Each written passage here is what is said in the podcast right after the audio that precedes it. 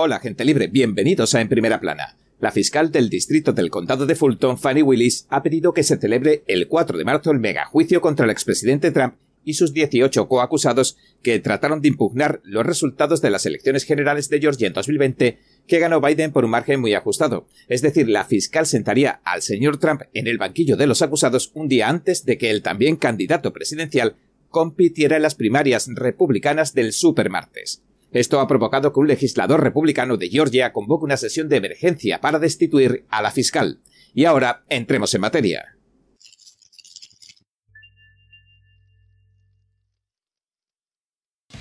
La fiscal Willis dice que planea juzgar a los 19 acusados juntos.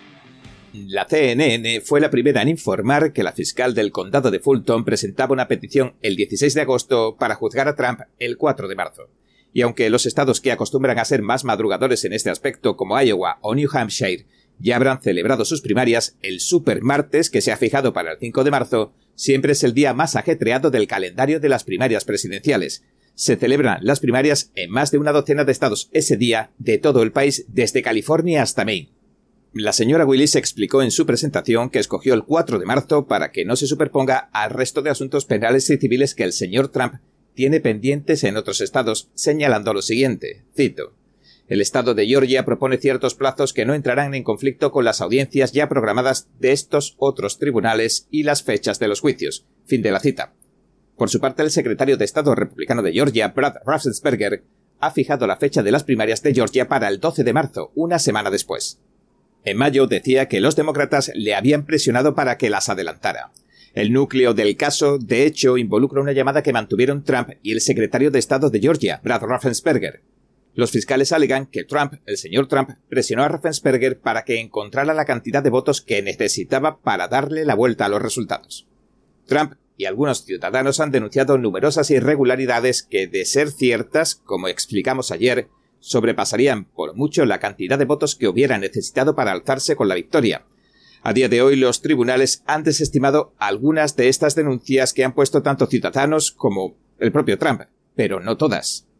En un artículo de julio, la Associated Press señalaba que tanto el supermartes de 2016 para el señor Trump como el supermartes de 2020 para el señor Biden sentaron las bases de sus victorias en las primarias. En este marco, el abogado especial Jack Smith también solicitaba al tribunal que se juzgue al expresidente el 2 de enero de 2024, un día después de Año Nuevo, de los cargos relacionados con la erupción en el Capitolio del 6 de enero. El expresidente reaccionó a la solicitud del abogado especial en la red Truth Social, señalando que días después se dará el pistoletazo de salida a las primarias republicanas en el estado de Iowa. Escribió lo siguiente. El trastornado de Jack Smith acaba de pedir que el juicio por la acusación contra Biden tenga lugar el 2 de enero, justo antes de las importantes elecciones de Iowa. Solo un lunático desquiciado pediría tal fecha, un día de año nuevo, y una interferencia electoral de la máxima categoría con Iowa. Este juicio que nunca debería tener lugar debido a mis derechos de la primera enmienda, y a que Biden es muy corrupto, solo debería ocurrir si acaso después de las elecciones. Y lo mismo para el resto de las falsas acusaciones de Biden. Interferencia electoral. La fecha prevista para que arranquen las primarias presidenciales o caucus en Iowa es el 15 de enero. Una semana después se celebrarán las primarias de New Hampshire, Además, hace un mes el juez del caso de los documentos que almacenaba Trump en su residencia de Florida fijaba la fecha del juicio para el 20 de mayo de 2024. Un día después tendrán lugar las primarias presidenciales en Kentucky y Oregón. El presidente Trump, por su parte, insiste en que todos y cada uno de los cargos y acusaciones forma parte de un montaje político con el que tratan de impedirle que se postule a la presidencia en 2024. Lo describió así en Truth Social. No se debe permitir que ninguno de estos juicios comience antes de las elecciones. Los republicanos deben volverse más duros e inteligentes, rápido. El senador republicano del estado de Georgia, Colton Moore, recogió el testigo, acudió a la llamada y acaba de acusar a la fiscal de distrito de Georgia, Fanny Willis, por las acciones que ha emprendido contra Trump. Ha convocado oficialmente una sesión de emergencia para revisar las acciones de la fiscal en lo que considera no son más que ataques políticos. El senador que dice contar con el apoyo necesario de cada Cámara podrá lanzar su investigación. Según The Guardian, el primer paso consiste en desfinanciar la investigación que la señora Willis ha lanzado sobre Trump y, en última instancia, destituirla de su cargo. El senador Moore dice, nuestro sistema de justicia está instrumentalizado. Moore escribió en un comunicado, Estados Unidos está bajo ataque. No me voy a quedar sentado y ver cómo los fiscales de la izquierda radical apuntan políticamente a los opositores políticos. Fin de la cita. Con estas palabras se hizo eco de la misma retórica que están empleando muchos de los que critican la decisión de la señora Willis de acusar al presidente Trump, calificándola como una injerencia en las elecciones presidenciales de 2024. El señor Moore también elaboró en una declaración para acompañar una petición de firmas en Internet que exigía la investigación de la señora Willis y esta vez mencionó explícitamente la posibilidad de un juicio político. Como llevamos informando en profundidad desde hace días, el 14 de agosto un gran jurado presentó una acusación de 98 páginas con un total de 41 cargos para 19 acusados, cuyo supuesto cabecilla es el señor Trump.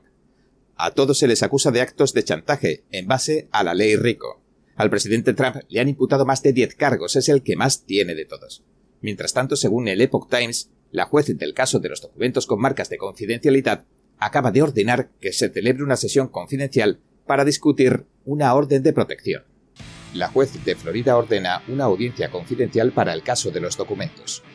La juez de distrito, Eileen Cannon, canceló una audiencia programada para el 25 de agosto y ordenó una audiencia confidencial para atender a la solicitud de una orden de protección bajo la Ley de Protección de Información Confidencial o CIPA para discutirla en el caso que el Departamento de Justicia de Estados Unidos presentó en Florida contra el expresidente Donald Trump, su ayudante Walter Neuta y su administrador de propiedades de Maralago, Carlos de Oliveira.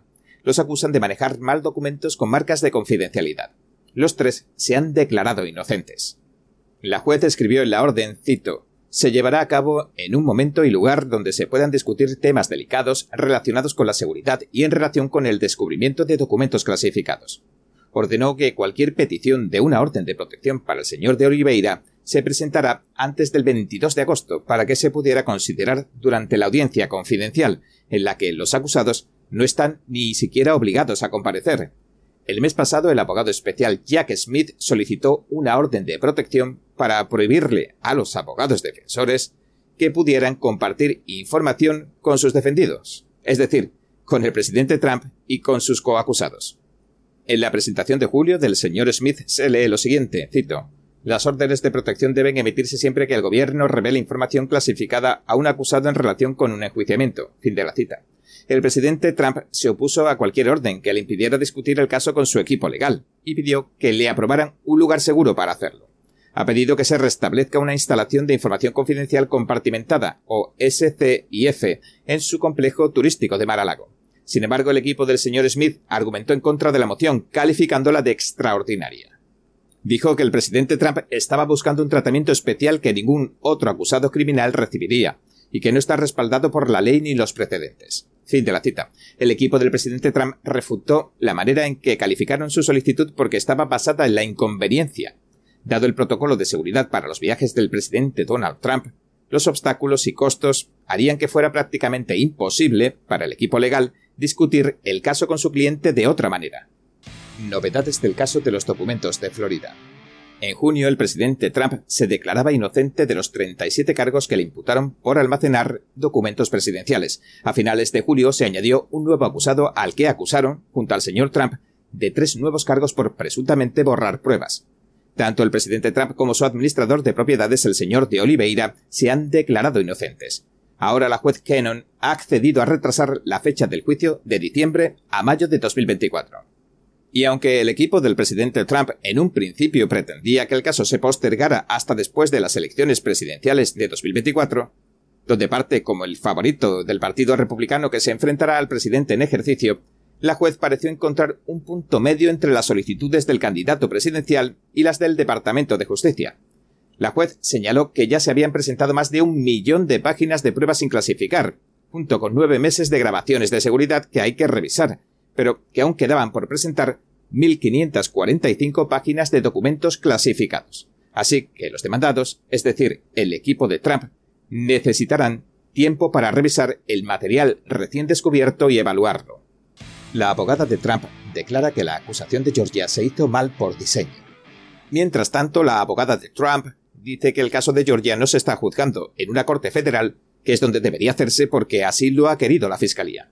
Alina Habba, la también consejera general del PAC Safe America, dice que los cargos de Georgia pertenecen a una jurisdicción federal.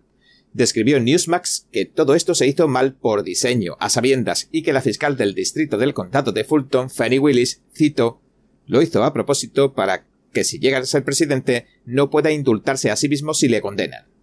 La abogada del señor Trump también adelantó que seguramente harán todo lo posible para trasladarlo a un tribunal federal. A diferencia de las tres acusaciones anteriores del presidente, esta cuarta acusación se presentó en un tribunal estatal, en lugar de en uno federal, donde deben presentarse, según dijo la señora Java, tanto las reclamaciones electorales como las de un expresidente, porque se está hablando entonces de inmunidades presidenciales. Mark Meadows, ex jefe de gabinete del presidente Trump, fue el primero de los 19 acusados en presentar una petición para trasladar su caso de un tribunal estatal a un tribunal federal. Ahora se espera que los demás hagan lo mismo. Lindsay Halligan, abogada del presidente Trump, también estuvo en Newsmax el martes diciendo lo siguiente, cito, si el caso se traslada a un tribunal federal, no habrá cámaras en la sala del tribunal. La señora Willis parece querer que este caso sea televisado, y aunque, con seguridad, que está muy orgullosa de sí misma, recordemos que resulta fácil acusar a cualquiera. Fin de la cita. Tanto la señora Halligan como la señora Hapa sugirieron que los fiscales de los cuatro casos tarde o temprano cometerán algún error que dejará al descubierto que sus acusaciones son falsas y que se basan en prejuicios políticos, eso dijeron. Las abogadas tampoco creen que sea realista esperar que se celebre el juicio de Georgia el 4 de marzo como se ha prefijado, es decir, dentro de unos seis meses en plena época de las elecciones. La señora Haba concluyó diciendo lo siguiente. Cito. Creo que todos deben entender que cuando traes algo de esta magnitud, cuando traes tantos acusados, ahora vas a tener 19 abogados diferentes, vas a tener 19 solicitudes diferentes de descubrimiento, 19 personas diferentes que lucharán contra las mociones. No es fácil, dijo. Es poco realista, concluyó. Bien, este ha sido nuestro episodio de hoy. Gracias por sintonizarnos. Si le gusta nuestro programa, por favor, no olvide darle a me gusta, suscribirse y compartir este vídeo con sus amigos y su familia, porque todo el mundo merece conocer los hechos. Una vez más, gracias por ver en primera plana. Nos vemos mañana. Además de las personas que cruzan ilegalmente a Estados Unidos y se entregan a la patrulla fronteriza, hay un grupo menos conocido llamado los escapados. ¿Cuántos eran? ¿Ah? The Epoch Times produjo el documental Escapados, la crisis fronteriza oculta, a fin de dar a conocer de cerca la mayor crisis fronteriza de la historia de Estados Unidos desde la perspectiva de los que la viven a diario. We expect people in our homes to come to our front door. If they sneak into our home any other way or try to get into our home forcibly, it's pretty much codified in every state across this country that that can be perceived as a threat and you can react appropriately. Además de los 1,7 millones de escapados, los agentes fronterizos ya han detenido a más de 6,7 millones de migrantes ilegales en la frontera estadounidense desde el inicio del gobierno de Biden. Muchos son liberados en Estados Unidos y viajan a ciudades santuarios como Nueva York y Chicago, generando un impacto en todo el país. Este documental ofrece una visión de lo que está ocurriendo en la frontera estadounidense y los héroes cotidianos que trabajan duro para mantener a salvo a su comunidad y proteger la frontera. We have ports of entry, 328 of them that are established as our front doors, and we just ask everybody to go through that front door, period. Entonces no se pierda este excelente documental, lo invito a verlo y también a compartirlo simplemente tocando este enlace que está aquí arriba.